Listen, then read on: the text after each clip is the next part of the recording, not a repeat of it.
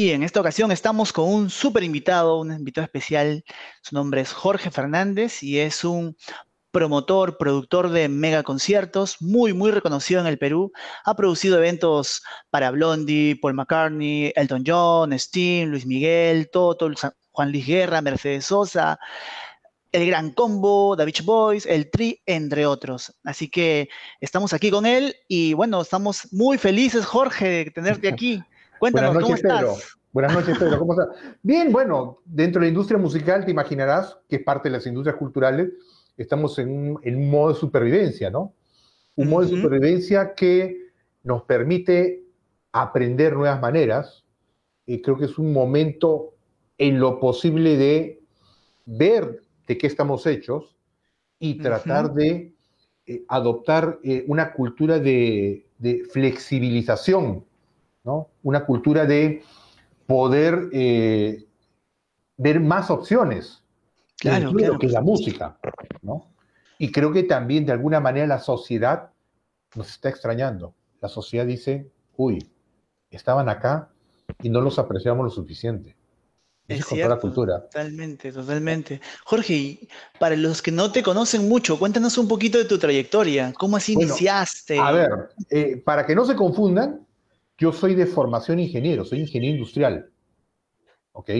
Por un negocio familiar, eh, terminé siendo promotor y productor de eventos. ¿no? he, realizado todo tipo de eventos, mayormente musicales. Como tú has dicho, trabajé con Paul McCartney, tanto acá como en Ecuador. He trabajado también en Argentina, he trabajado en Miami, he trabajado en Chile, he trabajado en Colombia. Eh, he hecho conciertos como Blondie, también he trabajado con Juan Luis Guerra, he trabajado con Paco de Lucía. Eh, íbamos a trabajar ahora con Pat Metheny, el multiganador de Grammys, creo que la leyenda de la guitarra del jazz. Eh, con Sting, con Elton John, he trabajado circos, he trabajado ferias, seminarios, convenciones, todo lo que son esa, esa industria de eventos efímeros, ¿no? he, logrado trabajar, ¿no? Y hoy en día también, aparte de esto, que estamos de alguna manera en una cierta pausa, eh, tú lo sabes, soy docente de la Escuela de Música de la Universidad de Ciencias Aplicadas, ¿no? En la línea de negocios. Claro que sí, sí, tú has sido mi maestro en la UPC, o sea... Te agradezco la palabra de maestro. Te, tengo mucho cariño porque de hecho he aprendido muchísimo de ti. De hecho, cuando te conocí en clase dije, pucha, qué, lujo tener a este profesor eh, aquí y bueno, tengo que sacarle el jugo al... Te agradezco, tú has sido un buen alumno, me acuerdo de tu trabajo. voy a hacer mismo como artista. Le dije, yo no tengo ningún problema. Pero tiene que ser, Tiene que ser recontra objetivo. Yo te pedí análisis de un artista te pusiste tú mismo, bacán, si eres objetivo, así es. Las cosas como son. me di con palo, me di con palo. No, para nada. Y además, eh, eh, lo que extraña, y vamos a ver ahora, ¿no? Dice, música, músicos, artistas, línea de negocio. ¿no? Hay mucha gente que entiende que no tiene que haber negocio. Muchas veces el artista, eh, el músico, corrompe su arte por el negocio, lo cual es totalmente errado. Es una visión retrógrada y, totalmente distorsionada de la realidad. Sí, pues generalmente eso, eso sucede cuando un, cuando un artista no tiene mucha experiencia. Aunque también cuando tienen experiencia, pero más me ha tocado escuchar ese tipo de opiniones cuando el artista aún es este, ¿no? Un poco novato, por así decirlo, ¿no? Pero no, o sea, de hecho se tiene que monetizar. Esto, esto, es, esto es un arte, pero también se tiene que hacer un negocio, ¿no? De algo se tiene que vivir. Bueno, son profesionales. Si un abogado te cobra por un consejo, un ingeniero por un estudio, un médico por un tratamiento, ¿por qué no un músico por componer, ejecutar o producir? O como yo les digo, los profesionales en la música, la cultura y la música dentro de la cultura es transversal a toda la sociedad, tiene participación en los estamentos. Entonces, un músico de un taller, de una academia, de una universidad, puede ejecutar, efectivamente, puede producir, puede componer, pero también puede dedicar su conocimiento de la música al campo de la salud, al campo de la pedagogía, al campo laboral. O sea, la música no se queda ahí nomás. no podemos considerar que la música es solamente lo que yo escucho en Spotify, en la radio o veo en YouTube. La música tiene participación efectiva, crítica, importante en todo lo que hacemos en la sociedad. Y te, doy, y te doy un ejemplo. Una vez me invitaron a una conferencia sobre este tema. Había chicos músicos, audiovisuales, todo. Entonces salgo y yo había ya coordinado con el que manejaba la consola, no pongas música, nada, no pongas nada, silencio absoluto. Yo estaba parado, un minuto, dos minutos, tres minutos, cuatro minutos, cinco minutos, y hasta alguien gritó, ¿qué pasa? Bueno, eso que, eso que están ustedes sintiendo es lo que le pasaría a la sociedad si no estuviéramos nosotros, la industria cultural, la industria de la música. ¿Ven qué aburrido que es? qué buena. Lógico. El eh, disculpa, el problema que se ha dado con la música, y es un poco la realidad, es que la mayoría de la sociedad lo da como hecho, lo da por defecto, lo tiene ahí a la mano. Mm. Ah, mira, un poco más y creen que el señor Pedro Cayán va a la ducha y se le ocurrió una canción, la compuso, es un hit y se acabó. No hay más trabajo. No saben las horas, hombre, equipamiento, conocimiento, capacidad y competencia que se requiere para cada segundo de eso que tú escuchas o eso que tú ves. Exacto. Lo, has vivido y lo sigues viviendo. Sí, de hecho, y además también pasa que a veces este, la inspiración llega, sí, llega este, de manera natural, pero cuando te toca hacer algo a pedido, tienes que rebuscar en todo eso, en todo tu bagaje, en todo lo que has hecho antes, ¿no? Así y a partir de eso construir, ¿no? Entonces es una chamba de largo plazo, no, no es algo así que claro. Otros dicen, no, la música es todo pasión. La música es pasión, mm. sensibilidad, pero es el motor que te motiva. Porque si tú vas a tomar decisiones solamente guiado por la, por la pasión, es el camino al desastre. Porque te olvidas de todo lo demás. En algún momento tienes que ser objetivo y tienes que ser frío. No, no por una distorsión, sino porque tienes que pagar las cuentas de la luz. Tienes que pagar la leche de tu hijo. Tienes que pagar el combustible de tu automóvil, el celular mensual, la cuenta de correo electrónico, tu, conexión a Internet, etc. Entonces, a veces les es difícil a la gente, especialmente cuando se mete con algo que les gusta, espiritual, el alimento para el alma, decir, ¿por qué me estás cobrando? ¿Por qué tienes que cobrar? Exacto. No, solamente las megaestrellas. No, esa es una visión, eh, eh, la verdad, eh, muy limitada. Una, una, visión, la verdad, este, no, la palabra no es distorsionada, es una, es una visión quizás muy prejuiciosa de lo que es la música, ¿no? Jorge, cuéntanos un poquito, me, da mucha curiosidad en verdad, ¿cómo te ha tocado vivir la normal, esta nueva normalidad? Adaptándose. A ver, vamos, vamos, vamos por partes.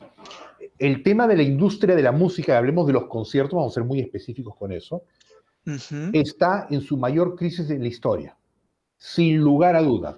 Ni siquiera durante las guerras la música paró. ¿Y sabes dónde vi que el, tema venía mal? Mm. Un amigo de mucha experiencia me dice, Jorge, el día que el fútbol pare, asústate. y efectivamente, el fútbol paró, la música paró. Hoy en día se calcula que en la industria cultural, la industria cultural es la música, eh, artes plásticas, escénicas, este, exhibición, museos, etcétera, calculan que se han perdido entre el 78 al 80% de los empleos en el mundo. Entonces, ¿cómo estamos viviendo esto? Mm. Estableciendo estrategias de supervivencia, tratando de, con nuestra experiencia, aprender más, conocer este nuevo mercado, este nicho que es la virtualidad, y ver cómo en el futuro vamos a trabajar juntos con el regreso a la presencial, porque vamos a regresar, de eso no tengas duda, se regresará. Habrán pasos que tomar para ese regreso, habrán consecuencias, pero a algo se habrá aprendido y ese aprendizaje lo vamos a tener que incorporar a nuestra experiencia para dar, a final de cuentas, un mayor valor agregado a nuestros clientes, a ese consumidor. Así lo tenemos que tomar. Perfecto. Así lo tenemos que tomar.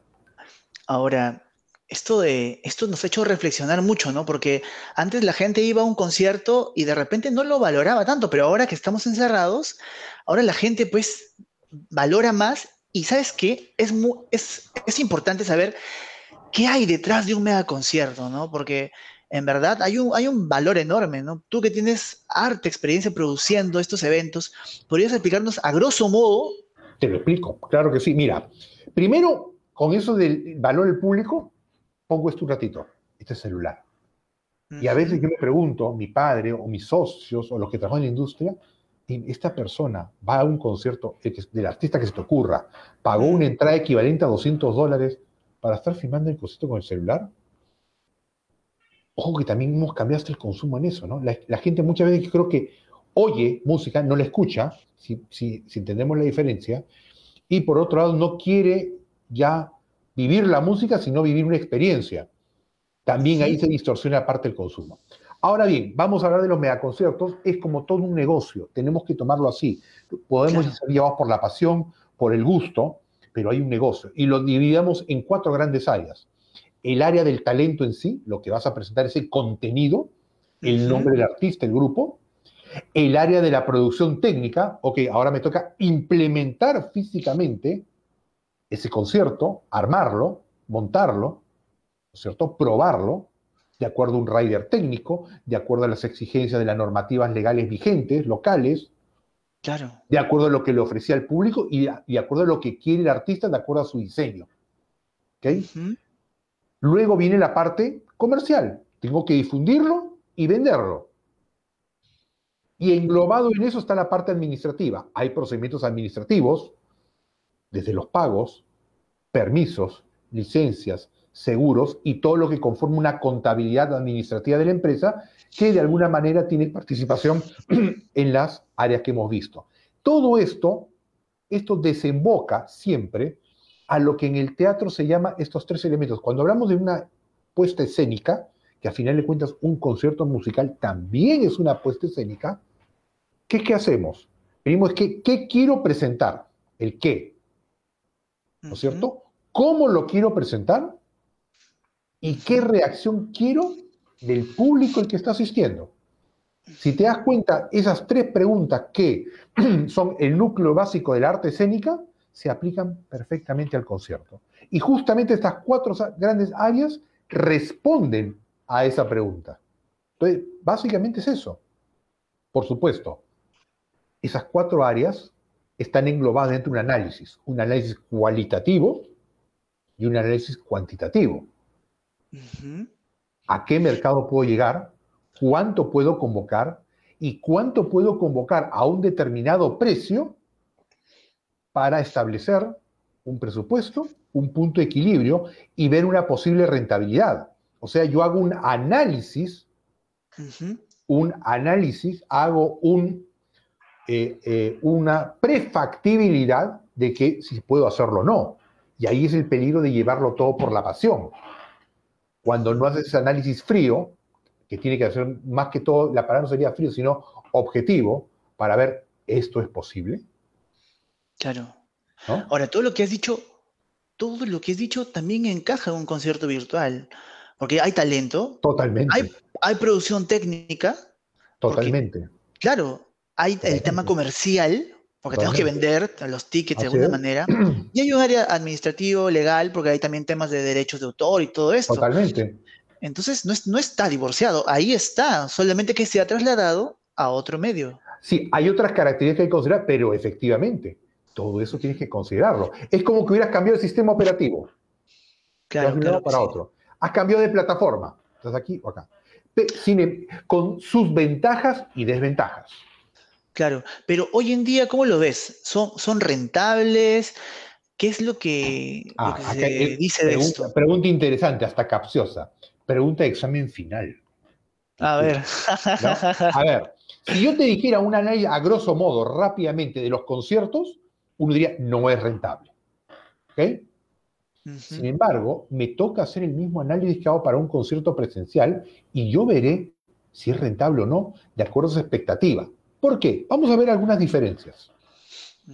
¿Cuál es, el, cuál es una, gran diferencia de un concierto virtual? Es que potencialmente, y remarco la palabra potencialmente, puedo llegar a mucho más gente. ¿No es cierto? Definitivamente. Ahora te hago una pregunta, de acuerdo a la experiencia. ¿Puedo cobrar lo mismo por un concierto en virtual que por un concierto en, en eh, un concierto virtual? ¿Online? No. No. No porque llego a más gente, pero se reconoce que no es la misma experiencia. Y ojo, que uno paga una entrada y lo pueden ver varios. Uno lo puede poner en su Smart TV, lo puede ver en la laptop, ya, lo puede ver en la tablet, en la notebook, en el celular. Entonces, pero va a depender del análisis. Y vamos a hablar de un caso. A ver. Daniel F. estuvo haciendo unos conciertos desde su casa. Daniel F., cantante de leucemia. Prácticamente desde un sofá. Y le fue muy bien. ¿Por qué? Músico, artista consagrado, producción, realmente una producción de muy bajo costo, porque el público de Daniel F., el de leucemia, espera eso, no espera grandes luces, espera una relación íntima con su artista, ¿no es cierto? Bajo la premisa que está en su casa y tiene algo que decir, algo que contar. Entonces, si yo analizo ese caso, diría, sí es rentable. Si yo analizo el show streaming de Eva Young, que hizo, como lo hace todos los años, desde el teatro peruano japonés en fiestas patrias, también puede haber sido rentable. Pero va a ser un análisis de caso por caso. Quizás en la mayoría dirán no es rentable para lo que yo pretendía cobrar antes. Y acá viene lo que ya he dicho en varios medios, lo que hasta en una tesis puse, y que acá es el meollo del asunto. Nosotros trabajamos y veamos el negocio, en los conciertos musicales como un negocio, la famosa cadena de valor. ¿Ok? A ver. Empieza en el promotor y el artista y termina en el receptor, que es el público, ¿no? Y hay los eslabones que conforman esa cadena de valor, el local, los proveedores, los medios de comunicación, el mismo artista, etcétera, etcétera, etcétera. Entonces, si yo tengo que pensar que por el momento no tengo conciertos presenciales y tengo que ir a la virtualidad, ¿qué va a pasar? Va a pasar lo que llamo la técnica de vamos a tomarnos un café. Señor, ¿quieres trabajar? Tú cobrabas 100, bueno, no puedes cobrar 100, tendrás que cobrar 20. Tú, señor sonido y luces, que ponías esto por 80, no es por 80, es por 20. Entonces tocará al promotor, al artista, al productor, al que estuviera encargado, de lo que llamamos una economía de distribución, una economía colaborativa, en que los principales actores, los principales participantes en el presupuesto de esa cadena de valor se tendrán que poner de acuerdo para otro tipo de tarifas, participación porcentual del negocio o una combinación de ambos. ¿Para qué? Para lograr hacerlo. Porque si yo pretendo cobrar lo mismo, por supuesto el precio de la entrada será alto y yo no voy a poder lograr la rentabilidad. Y después de 1 o 2%, sencillamente diré, esto no da.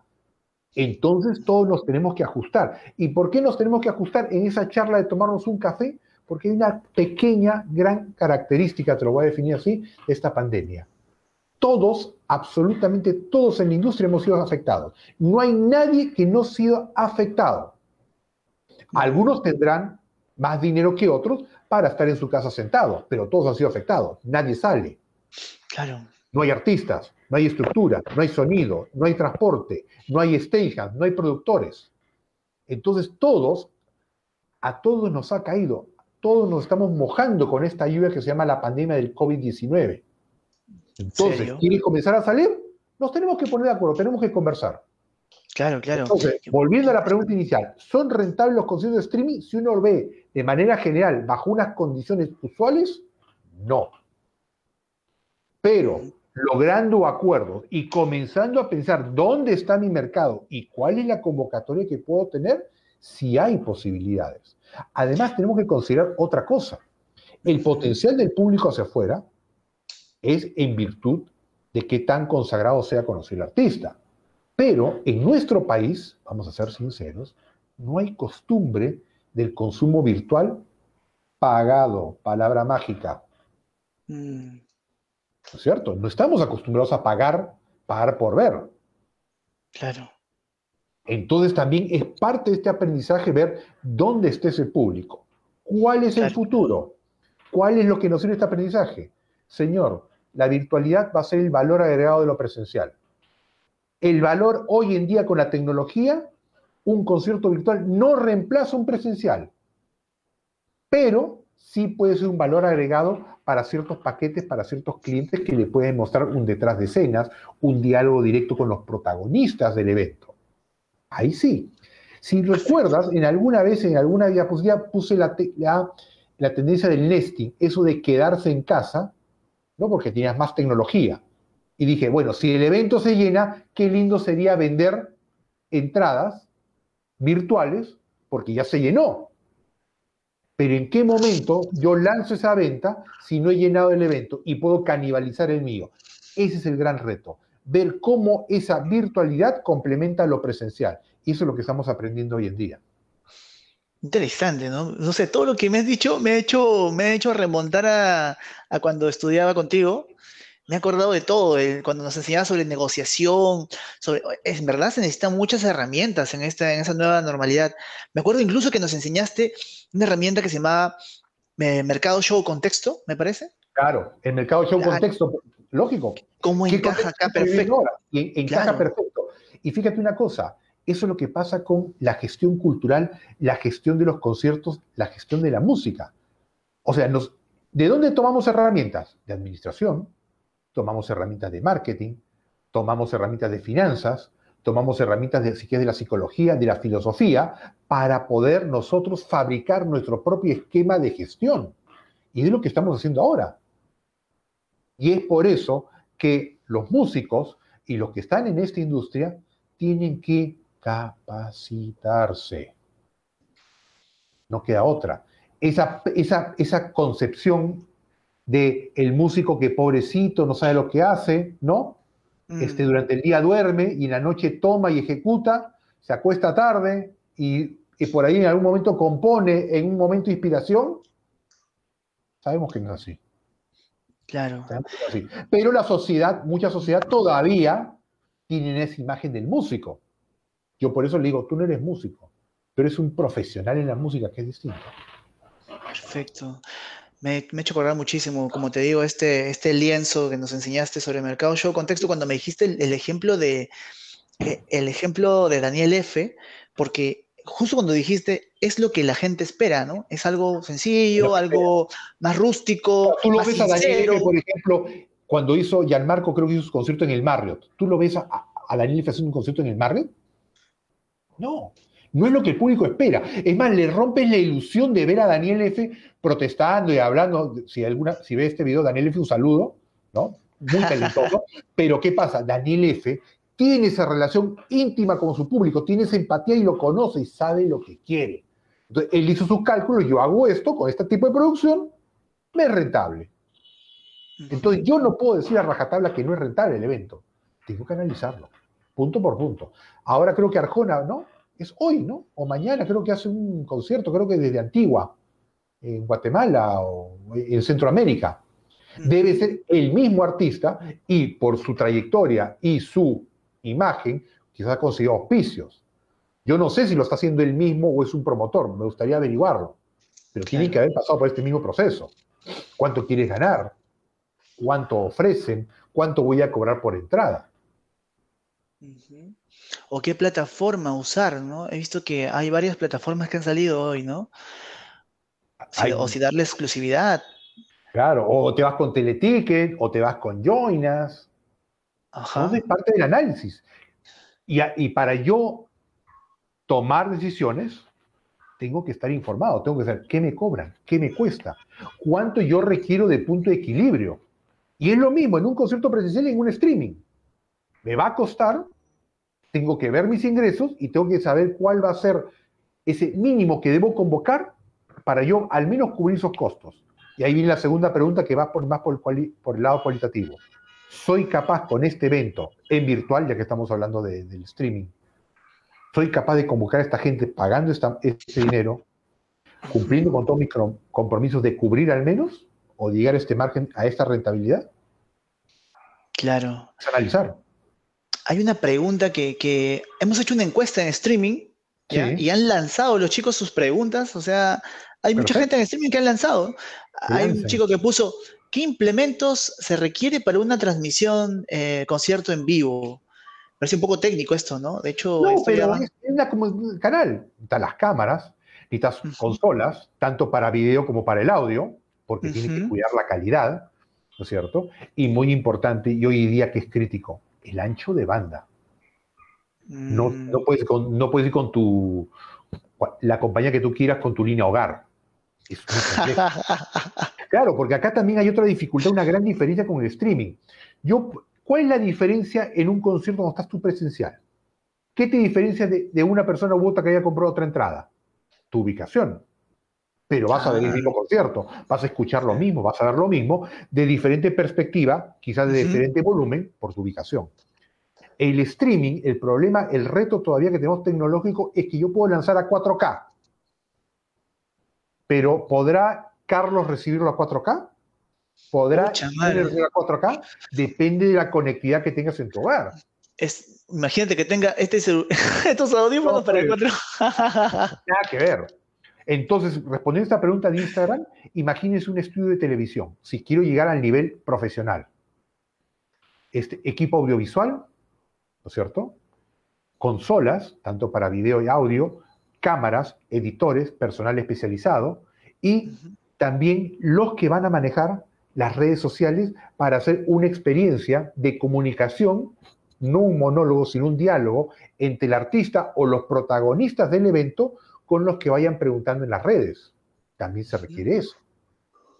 Interesante. ¿eh? Y todo eso, esas actividades, se transforman en algo llamado dinero. Me cuestan.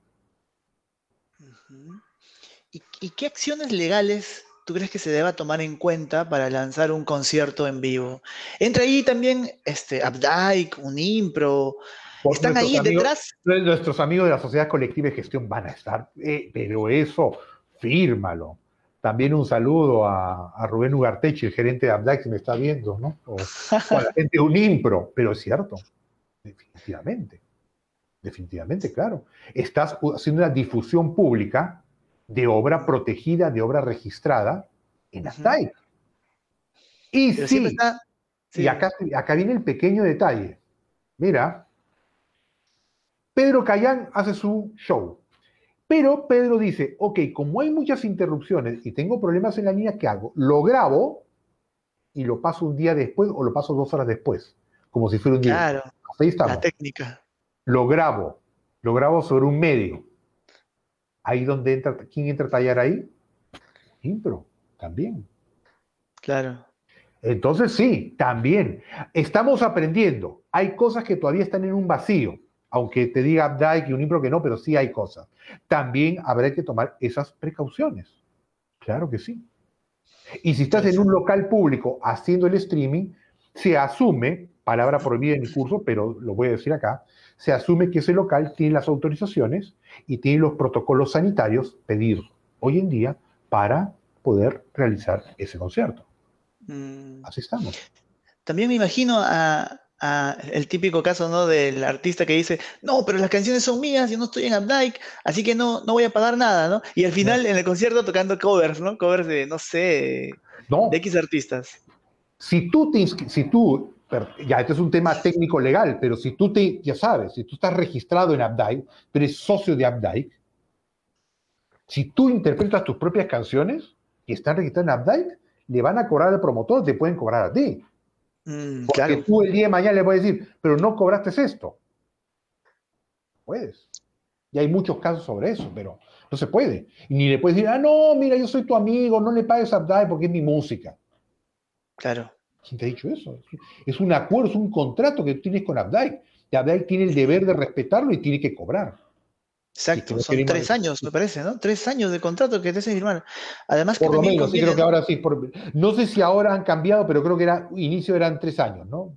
Sí. Generalmente cuando te va bien y la, y la cosa fluye y te, y te, distribuyen tus regalías, si tu música realmente ha tenido cierto impacto, ideal, ¿no? Recordemos que la sociedad colectiva de gestión, nos guste o no, son parte importante, fundamental de la industria musical. Son los socios, son los que apoyan al músico, los que apoyan al compositor, a los que apoyan al autor. Sí, eso sí está claro, ¿no? Este, pero lo que sí, este, algunas veces como que molesta un poco es el tema de la distribución, ¿no? La distribución de los. Totalmente, es el, y eso lo habrás también, me imagino que habrás escuchado con el profesor Mata eso. El problema es la distribución. El, problema es la distribución. Eh, pero entonces, aquí, y me voy un poco hacia atrás histórico, no ataquemos a la institución. No, no, claro. Los errores son de las personas que manejan la institución. Mm, un músico no se puede disparar al pie diciendo, no, yo no voy a pagar a Updike, yo no pago a Sociedad Colectiva de Gestión. ojo, a final de cuentas, con sus virtudes y defectos, están defendiendo tus intereses. Claro que sí. Ahora, hay otra pregunta de Instagram. Dice, a ver. ¿qué, formas de monetizar existen para estos conciertos? Dicen, ah, dice, monetización de mis primeros conciertos, ¿tiene que ser libre o monetizado? Ah, bueno. Qué buena pregunta, qué buena pregunta. Quizás si eres un artista este, emprendedor, ¿no? Uno que recién surge, ¿no? Eh, un artista que está en ascenso, quizás la monetización no va con el dinero, sino comenzar a formar tu base de seguidores, mostrándoles tu arte, mostrándoles tu música, tu letra, tu diseño de producción, tu, tu nivel de ejecución, tu nivel de producción. Probablemente tengas que empezar así. ¿no? No le vas a comenzar a cobrar a tu familia, pero sí va a ser interesante cuando tengas tu base de, de, seguidores, sea en Instagram, sea en Facebook, sea tu canal en YouTube, lo que fuere, a final de cuentas es un activo, un activo que tú vas a poder rentabilizar en cierto momento. Claro. Pero no es quizás la ocasión para decir comienzo a cobrar. No, lo que tengo que ver es cuánto voy a invertir y cómo controlo esos costos para que no sean un gasto, sino sean una inversión efectiva para yo conseguir seguidores, para hacer mi público, si quieren, de, mercado nicho o un artista culto, de modo que cuando ya los tenga, puedo comenzar a monetizarlos, como les gusta parar, rentabilizarlos. Y también será el momento, con, en esas primeras actuaciones, de crear tu portafolios y crear contenido de alta calidad. Porque eso sí, hoy en día, la democratización de la tecnología ha logrado que no tengas ahora 100 competidores. Tienes millones de competidores en todo el mundo. Pero la tecnología, esa democratización de la tecnología te permite acceder y producir material de buena calidad a un costo moderado abajo. Perfecto. Ahora, mm, ¿cuánto, ¿cuánto debería ser el tiempo en un concierto online? Para el tiempo necesario para organizar un, evento. ¿Cuánto debería ser el tiempo estimado? Yo di, eh, mira, podría decirte lo mismo que para un evento presencial. Depende de la magnitud del evento. Depende del diseño de producción. Recuerda, y acá viene otro tema, es qué lenguaje, cómo quiero yo decir lo que yo antes lo hacía en un escenario tipo el Jazz Zone o el Centro de Convenciones Barranco o en la Posada del Ángel, ahora yo lo quiero decir a través de la virtualidad. Es tal cual sentado en mi sillón. Tengo quizás poner algunas luces, tengo que poner algo nuevo, novedoso, tengo que escribir un guion para, para traducir y en lo posible tratar de impactar a través de la pantalla qué quiero decir, cómo lo quiero decir y qué quiero que sientan, cómo, quiero que llegue ese mensaje al receptor. Entonces va a depender de esas variables, de esas variables, para yo decir, esto yo necesito seis semanas, necesito un mes, necesito cuatro meses. Independiente de la campaña, dependiente de la estrategia publicitaria de difusión, que también te cuesta. Entonces los tiempos casi los podría considerar como un concierto presencial. ¿Puedo armarlo rápido? Sí. Pero ¿cumpliré mis objetivos armándolo tan rápido? Veremos. O sea, yo no soy Paul McCartney que me siento en mi sillón y dije, mira, voy a cantar tres canciones de Revolver de los Beatles y vas a tener, no mil, dos mil, vas a tener tres, cuatro millones de personas. De cajón. No eres un artista consagrado. Hay que establecer las proporciones correctamente. Entonces, tendrás que, tendrás que analizar nuevamente costos, cuánto quiero convocar, qué tengo que cobrar, cuánto es, cuál es mi punto de equilibrio. Nos guste o no, hay que hacer la tarea. Claro, pero qué importante, de todo lo que has dicho, qué importante es la planificación, ¿no? Importante planificar, o sea, si uno, por ejemplo, dice, al principio no voy a monetizar, voy a invertir, ¿no? ¿Cuánto tiempo? en cuánto tiempo quiero lograr esto, ¿no? Y qué importante planificar también un concierto tomando en cuenta la magnitud, como tú dices, ¿no? Qué importante en verdad es tener herramientas de planificación. Claro, y a ver, los famosos objetivos SMART, aunque sean objetivos humildes, te los propones. Ok, mi objetivo es concreto, lo puedo medir, es relevante, lo puedo realizar, porque también de ahí yo eso lo traduzco a cifras y diré hasta cuánto puede aguantar, en qué momento de la inversión se convierte un gasto.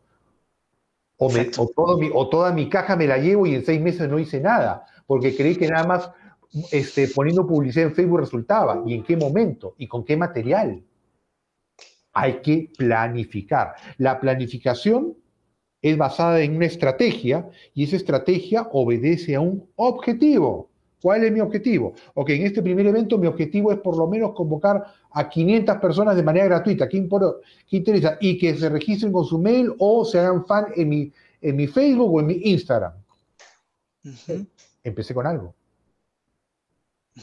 Porque si no te puedes encontrar después de un tiempo que comienzas a ver y no lograste nada. Pero te pusiste los objetivos, planificaste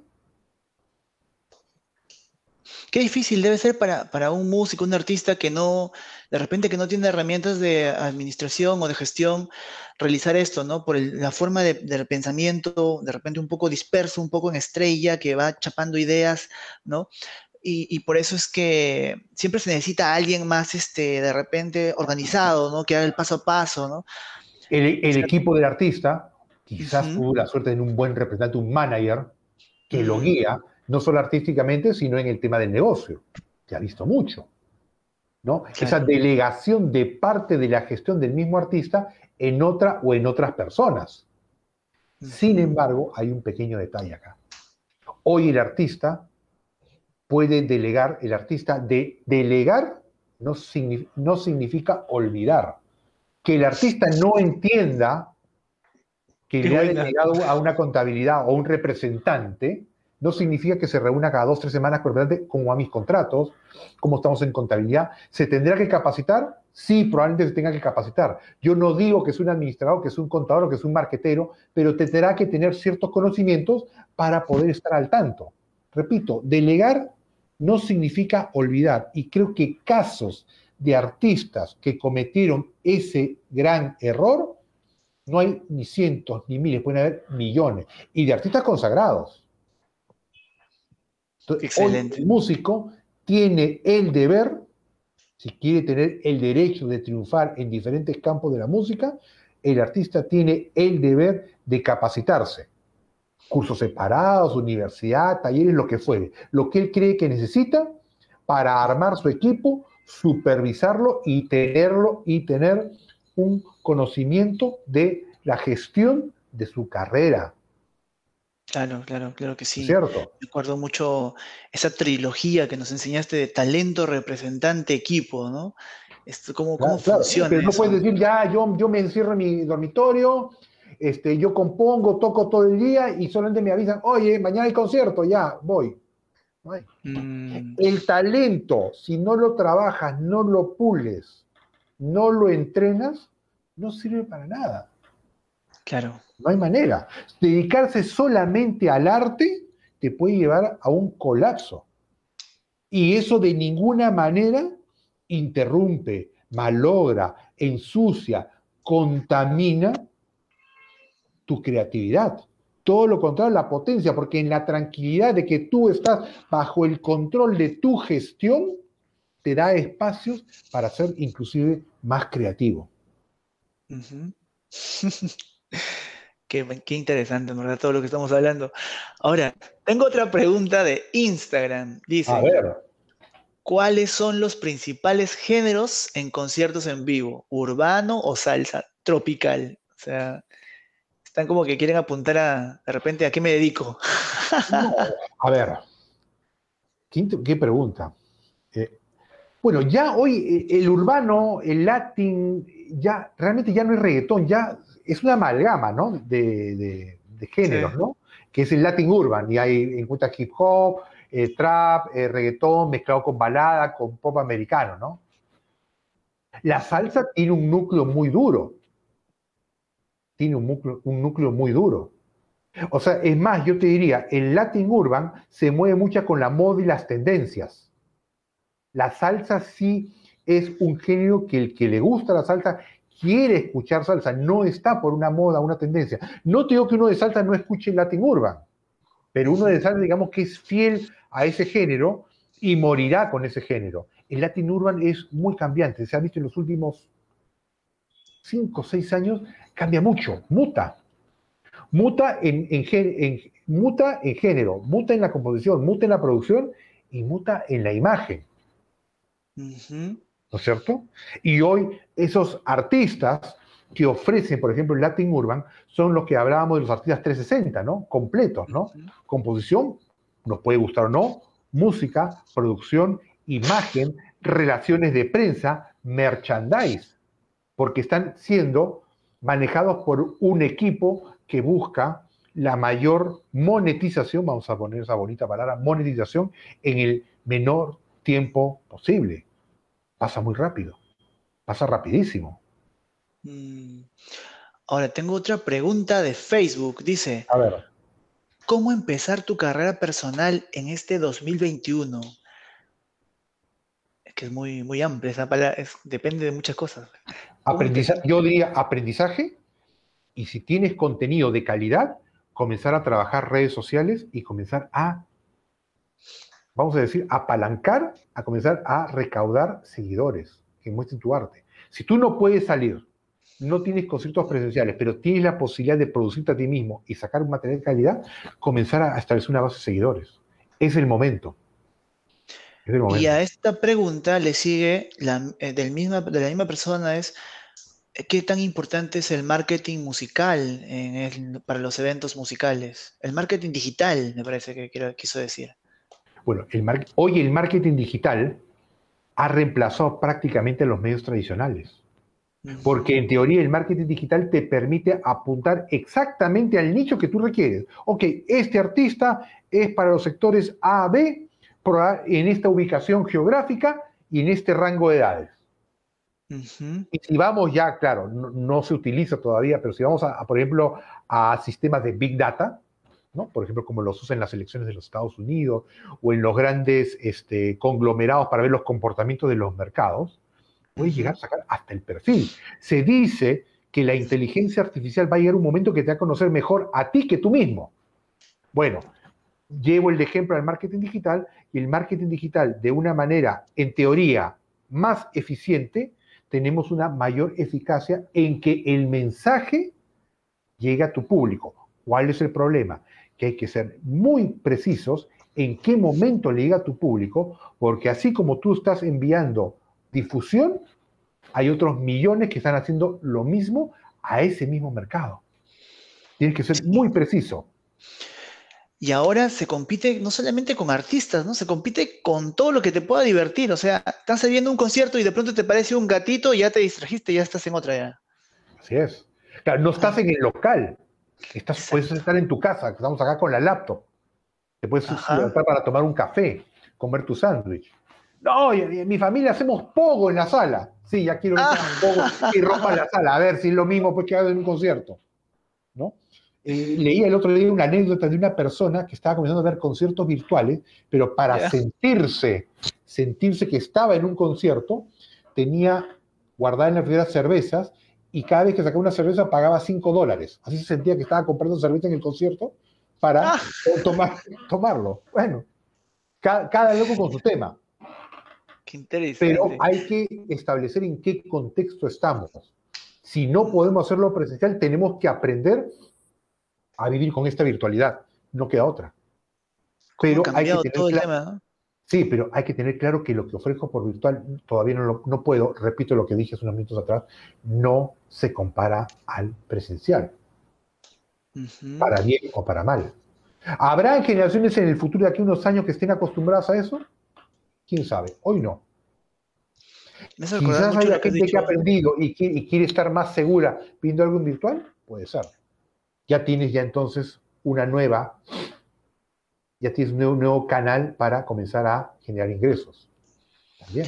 Me acuerdo mucho en una de las clases que tuve contigo, creo que fue la primera clase en la que contesté cómo ha cambiado todo el tema de la experiencia de consumir música, ¿no? Y me acuerdo que contabas que llegaba el disco de vinilo y todo el barrio se juntaba y todo el mundo, oye, este, este disco, y se juntaban en la sala y se ponían Para analizar la portada y todo, y seguimos, hay un grupo de loquitos que seguimos con ese tema. Sin, em, ese, sin embargo, por eso es que te digo que mucha gente le ha o sea, muchas veces ya, si te vas a reuniones, ya la música no es el protagonista, sino es la música de fondo, para comer o, el vacilón.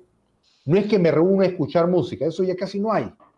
Hay, pero muy poco. Ha cambiado el consumo de la música y esa percepción. Hoy cualquier canción la consigo fácilmente. Lo dan por hecho.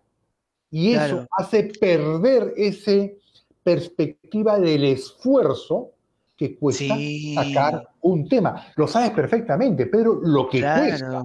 Y yo lo veo todos los días con, los chicos. Viene esta producción, viene este arreglo, y hay Pipo, Brito, Manuel Garrido Leca, o Celine diciendo, no, cámbiala acá, no, fíjate aquí, este beat, no, cámbialo. Y hay cosas muy, pero muy creativas, pero cuestan mm. trabajo, cuestan horas sin dormir para sacar eso. Claro. Y ahora encima que tú entras a Spotify y todavía encuentras la música clasificadita, ¿no? ¿Quieres ir a hacer deporte? Tienes todas estas canciones. ¿Quieres este, ir a dormir? ¿Quieres estudiar? Esta. ¿Quieres concentrarte? Esta. claro, lo, dan por hecho. Exacto. Pero cuando les falta la música, ¿qué hubiera sido esta pandemia sin música y sin libros? Ah, suma. No la hacía. Prefiero, prefiero invertir en, en música que invertir en un buen psicólogo, un psiquiatra. Totalmente. Mm. ¿No? Mucha gente aprendió a usar Spotify, usar Tidal, o algunos podrán haber hecho quizás con Cobus, otros habrán entrado a YouTube Music, otros a Amazon Music, otros estarán con las películas, con Netflix, con Disney Plus. N.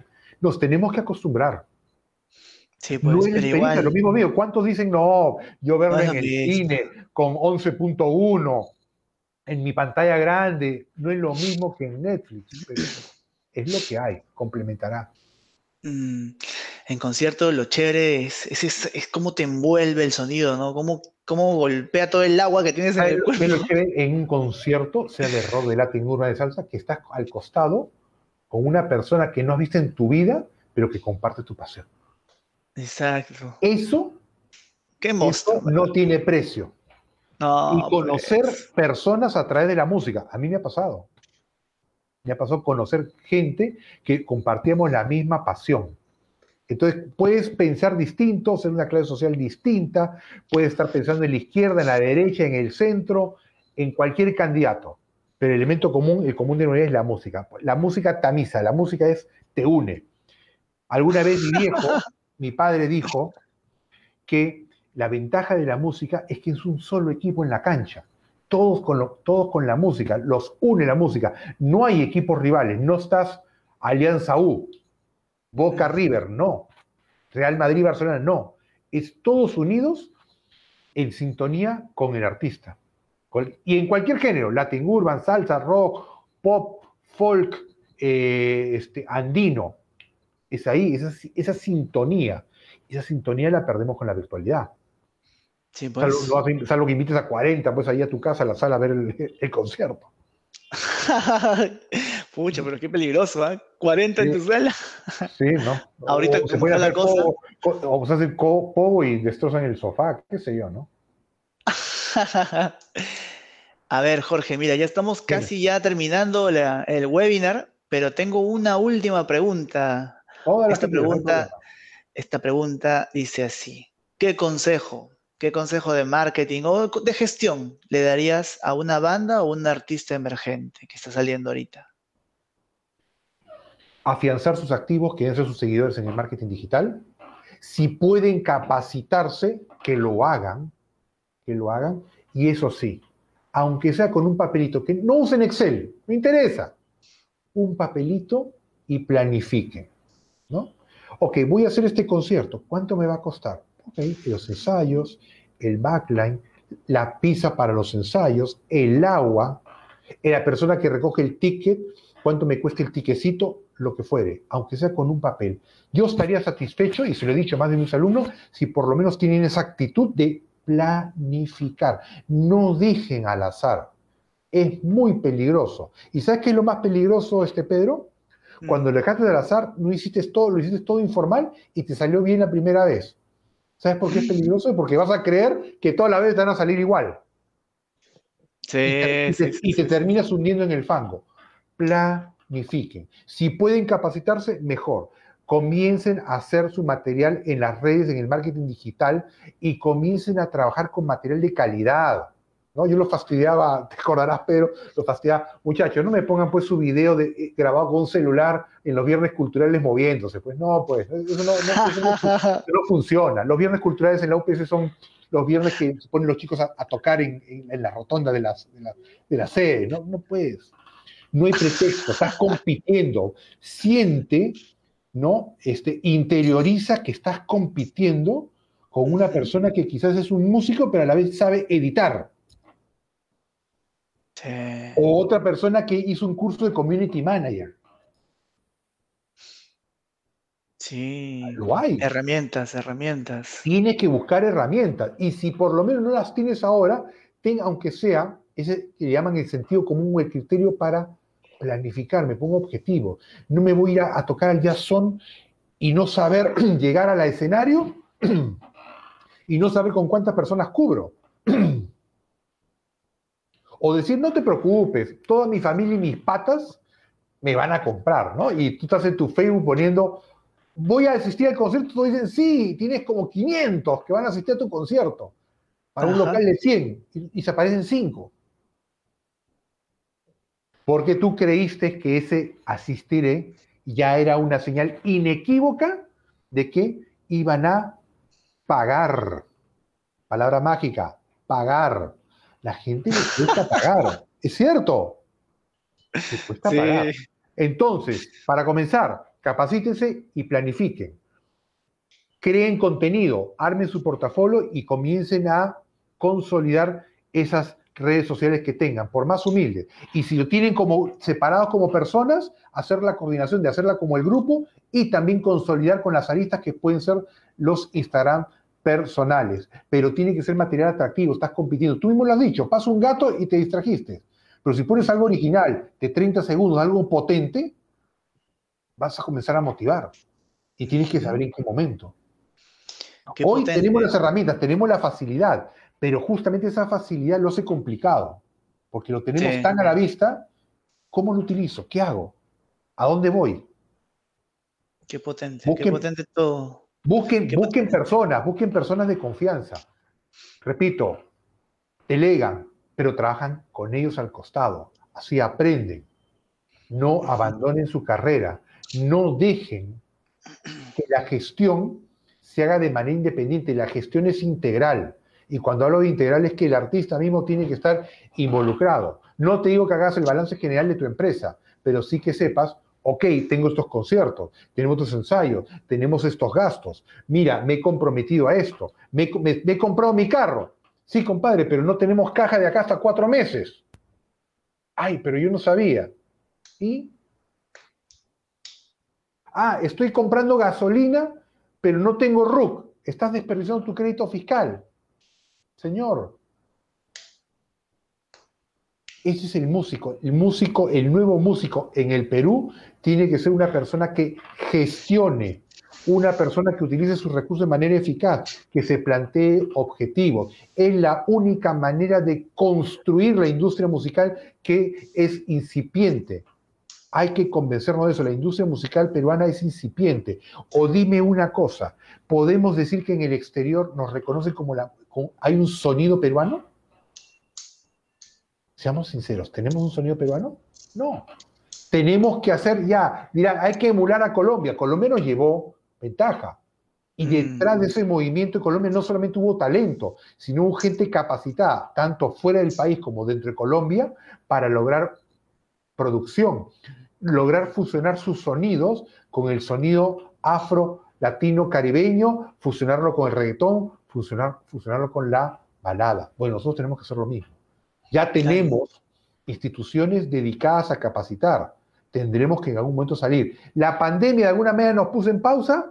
Sí y no. Nos puso en pausa para lo presencial, pero siempre podemos estar capacitándonos y siempre podremos aprender estas nuevas maneras de difundir. Pero qué importante también es el, papel del Estado, ¿no? Las políticas de Estado para poder apalancar todo el talento, ¿no? Consejo. Mira, vamos agarrado así, nervio, vamos a agarrar la herida. Antes del Ministerio, el Ministerio de Cultura se funda en septiembre del 2010. ¿Ya?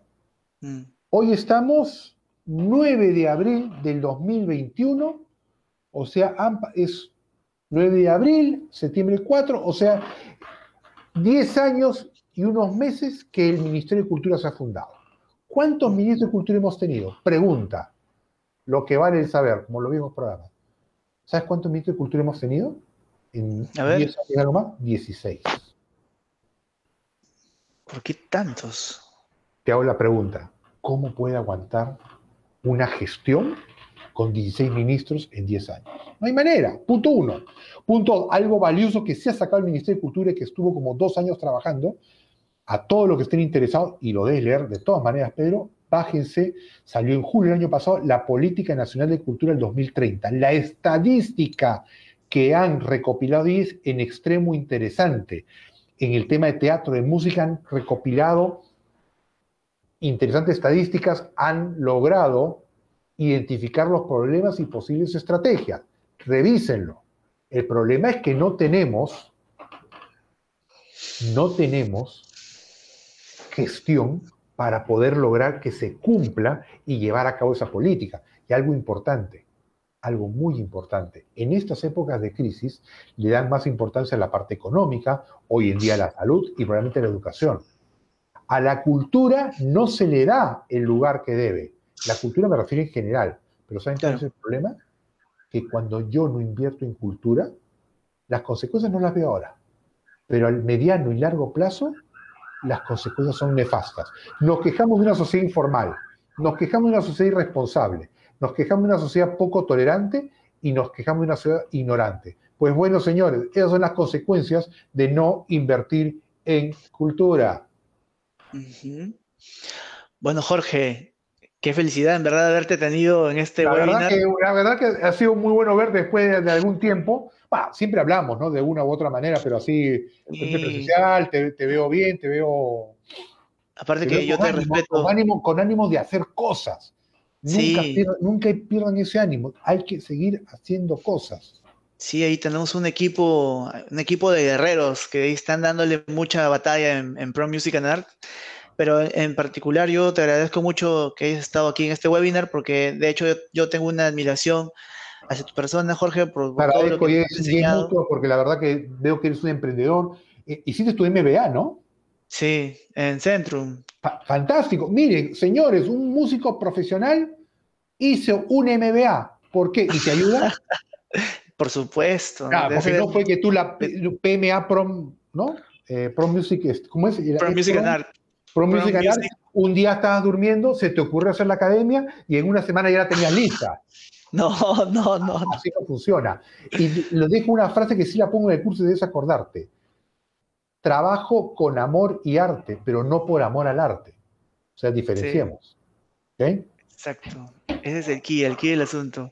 Gracias, Jorge. Gracias a ti, Pedro, gracias a todo, a todo el equipo de la Academia de PMA. La verdad, los felicito y sigamos para adelante nada más. Hay que seguir empujando el carro. Gracias, Jorge. Nos vemos pronto. Esperamos verte pronto. Chao, cuídate. Chao.